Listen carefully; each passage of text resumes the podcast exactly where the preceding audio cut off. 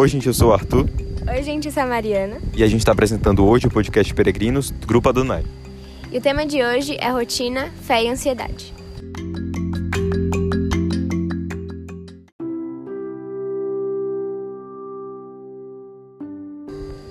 Bom, pensando nesse tema, algo que eu penso muito sobre é porque quando você vai estudar, por exemplo, você está em semana de provas, você tem diversas coisas para dar tempo. Então você tem que fazer física, matemática, biologia, você tem que se organizar para dar conta de cada uma dessas matérias, certo? Certo. Por que você não lembra de incluir um tempinho com Jesus nesse momento? Porque você, vamos supor, ah, eu gasto duas horas para estudar matemática. Você vai escrever de duas às quatro da tarde, tempo para estudar matemática. Você não precisa de duas horas para conversar com Deus. 15 minutinhos, meia hora no mínimo, você senta lá quietinho no seu canto e conversa. Coloca ele no teu dia a dia em ações básicas.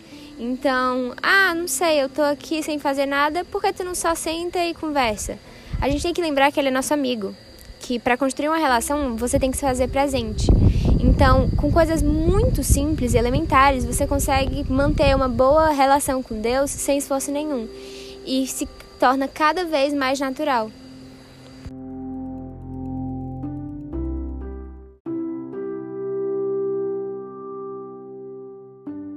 E dentro disso que a Mariana falou, é muito importante que a gente se planeje. Sabe, é, eu já fui uma pessoa que foi muito aversa ao planejamento. Na verdade, para ser sincero, eu já fui uma pessoa tanto, é, tipo, muito obsessivo do planejamento e uma pessoa que depois passou a detestar planejamento e hoje sou uma pessoa que está ao meio termo entre essas duas, digamos, opções. Durante um tempo da minha vida, eu já fui uma pessoa que me preocupava excessivamente com o meu futuro e que pensava que podia prever exatamente aquilo que ia acontecer e podia planejar dentro da, dos meus pensamentos, dentro das minhas tendências, dentro do que eu sabia que eu tinha dificuldade, porque eu tinha a petulância de acreditar que eu sabia exatamente tudo que eu precisava, tudo que eu era bom, tudo que eu era ruim e como as coisas iam acontecer, mas a verdade é que a vida sempre surpreende a gente. E aí eu quebrei a cara muitas vezes e depois que eu comecei a me aproximar mais de Deus, eu ouvi uma frase de Jesus que mudou tudo na minha vida e que ainda hoje continua me confrontando todo dia. É, não se preocupem com o dia de amanhã, pois o dia de amanhã trará suas próprias dificuldades. E para cada dia, basta o seu cuidado. Mas durante muito tempo, a verdade é que eu interpretei essa frase de uma maneira errada, porque eu acreditava que como cristão era meio é, ilógico, né? Alógico, sei lá, que eu é, me planejasse, porque eu preciso acreditar que o futuro a Deus pertence e que, enfim, não devia me envolver com isso, porque eu não posso prever o futuro, então planejar não seria uma escolha sábia, mas eu estava me esquecendo que a própria Bíblia nos diz em Provérbios que a gente deve planejar aquilo que a gente vai fazer, aquilo que a gente vai falar, né? Eu não lembro exatamente como é a passagem, mas é o sábio pensa antes de falar. O tolo, ele só, só joga, fala sem pensar, fala sem planejar e ele sofre as consequências da sua falta de planejamento. É mais ou menos assim que está a passagem da Bíblia no livro do, dos Provérbios de Salomão. Mas eu não aplicava é, esse planejamento na minha vida, eu não entendia como eu podia ser uma pessoa com fé, como o meu futuro podia pertencer a Deus e ao mesmo tempo como que eu poderia ter, digamos assim, a, a, a ousadia, a presunção de planejar. E foi aí que Deus foi me mostrando como eu poderia planejar de uma maneira diferente como eu poderia planejar é, as minhas atitudes, o meu futuro de uma maneira cristã. E esse é o convite que a gente quer fazer para você hoje. Pegue aí um caderno, pegue talvez seu celular e comece fazer as suas anotações para um planejamento verdadeiro. Não um planejamento como aqueles que você recebe, sei lá, de uma pessoa é, no YouTube ou que você vê em algum canal para ajudar a fazer com que a sua produtividade seja 100%. Não, isso não é um planejamento que visa nada disso. É um planejamento que visa conciliar aquilo que Deus sabe que você pode fazer, aquilo que às vezes nem você mesmo acredita que pode fazer e o futuro que está nas mãos de Deus. É um planejamento que não é baseado no que você acha, no que eu penso, não. É um planejamento que está baseado na orientação do Espírito Santo. Porque essa é a chave que faz toda a diferença no planejamento verdadeiramente cristão não é um planejamento feito por seres humanos, não é um planejamento conduzido pela nossa própria sabedoria, não. É um planejamento que vem de Deus, é um planejamento que é orientado pelo próprio Espírito Santo. Por isso, não tenha medo. Convide o Espírito Santo a planejar junto com você e comece junto com ele a traçar os seus planos e os seus objetivos para o futuro, sem antes esquecer que, na verdade, é Deus quem dá o seu verdadeiro propósito. Não existe sonho verdadeiramente digno de ser é, sonhado, de ser realizado, se esse sonho não está antes no coração de Deus. Você vai se frustrar muito se você se apegar a um projeto, a um plano, a um sonho que não está no coração de Deus. Então, antes de investir nisso, procure saber se é realmente isso que Deus quer para você. Então, deixe que Ele guie completamente as rédeas desse planejamento e te leve aonde Ele quer te levar.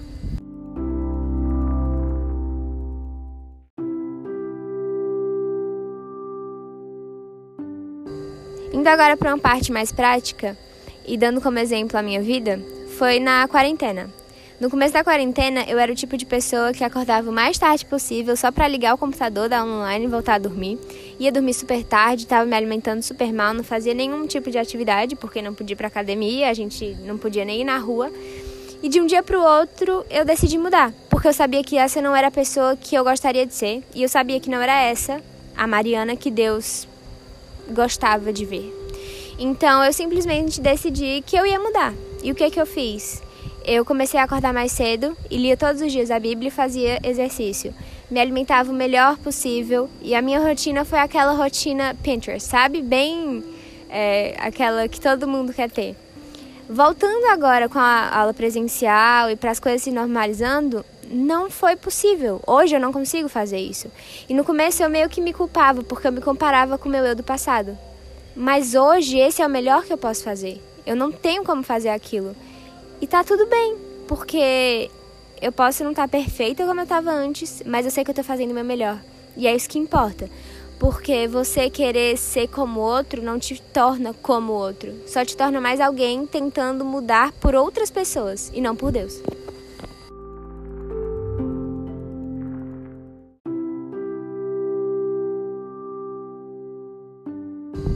Gente, é muito verdade isso que a Mariana falou. Se a gente acordar todo dia buscando ser a pessoa que Deus criou a gente para ser, se a gente acordar todo dia querendo ser a melhor versão que Deus criou a gente para ser, eu acho que isso vira a chave, sabe, de muita coisa na nossa vida. A nossa vida começa a ser totalmente diferente. Se tudo que a gente faz, a gente faz de todo o coração. Se a gente faz tudo não querendo ficar na mediocridade, mas se a gente quiser ir além, sabe, realmente tudo que a gente fizer se a gente quiser ir além, como Jesus nos manda, se uma pessoa pede para a gente carregar uma carga um quilômetro, carrega dois. Se alguém te pedir a túnica, dá também a capa. Se a gente se esforçar de verdade para cumprir a ordem de Jesus para nós, de ir além, eu acho que isso muda muita coisa na nossa vida. A nossa rotina está muito cheia várias vezes, está muito atarefada e isso é uma, uma tendência, uma realidade do mundo de hoje. Mas é como uma pessoa que, por exemplo, deixa de investir tempo e ir para academia. Uma pessoa que, vamos supor, decide parar de treinar porque diz: "Ah, eu não tenho tempo para treinar". Uma pessoa que deixa de treinar, que está tentando economizar tempo, é, interrompendo a academia, é uma pessoa que também vai ter que encontrar na agenda um tempo para economizar também idas ao médico. Por que, que eu digo isso? Porque alguém que não cuida da saúde física é alguém que, irremediavelmente, em algum momento da vida, terá algum problema de saúde. Deu para entender mais ou menos a lógica? Quando a gente deixa de investir tempo em buscar a Deus, a gente vai ter que reservar um tempo na nossa vida para também é, lidar com a ansiedade, para lidar com tantos outros problemas que surgem justamente é, da falta de uma raiz sólida e firmada em Deus, sabe? Arthur, você está dizendo que quem acredita em Deus não tem ansiedade. Eu não estou dizendo isso, mas estou falando que com Deus a gente continua muitas vezes enfrentando as tribulações mais difíceis, sabe? Eu acho que não muda isso. A conversão não muda a carga que muitas vezes a gente tem que enfrentar, sabe? A dificuldade que a gente tem que enfrentar, mas a verdade é que apesar de muitas vezes as situações não mudarem, Deus provoca dentro de nós uma mudança que, sabe, é muito muito maior, muito melhor do que se qualquer outra coisa à nossa dor tivesse mudado. Pode ser que as circunstâncias estejam exatamente as mesmas, mas eu não sou mais a mesma pessoa. Porque Deus me deu uma alegria incircunstancial. E eu acho que esse, esse é o ponto de virada. quando a gente vê que a gente não vive uma vida atrelada somente aquilo que está acontecendo ao nosso redor. Enfim, é, investir tempo em Deus, investir tempo buscando a Ele na Sua palavra, na verdade, é economizar tempo. É, na verdade, é acreditar que esse tempo vai valer a pena. Você precisa acreditar que vale a pena. Na verdade, isso é um fim por si mesmo. Eu acho que a gente não deveria nem gastar muito tempo é, aqui tentando explicar por que você deve ler a Bíblia, por que você deve buscar Deus. Cara, isso é um fim por si mesmo, não precisa de um motivo. Você foi criado por Deus e você precisa buscar Deus simplesmente por quem Ele é. Senão você vai viver a sua vida toda alheio, uma criatura que não reconhece o senhorio, a dignidade, a majestade do Senhor. Você vai viver uma vida marginalizada, uma vida afastada da verdade para a qual você foi criado. E você nunca vai chegar a descobrir verdadeiramente a alegria que é poder saber da verdade.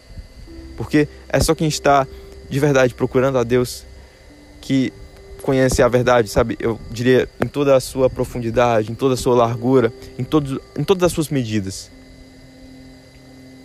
A gente não é dono da verdade, mas Jesus é. E a gente tem a oportunidade de ir diretamente a Ele. E Ele pode sanar todas as nossas dúvidas e responder a todas as nossas inquietações e todas as aspirações mais profundas da nossa alma. Por isso que é muito importante investir tempo buscando a Ele.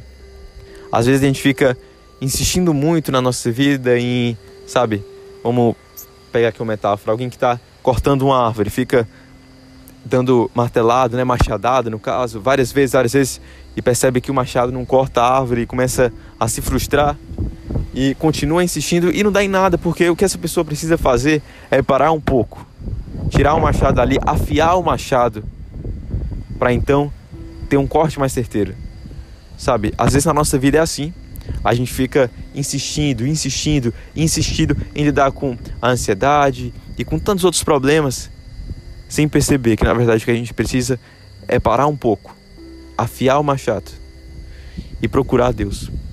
Você não foi criado para viver uma vida de altos e baixos, uma vida de instabilidades. Você foi criado para viver firmado em uma âncora firme. E é só Deus que pode ser essa âncora. E é Ele que você precisa buscar. Não perca tempo.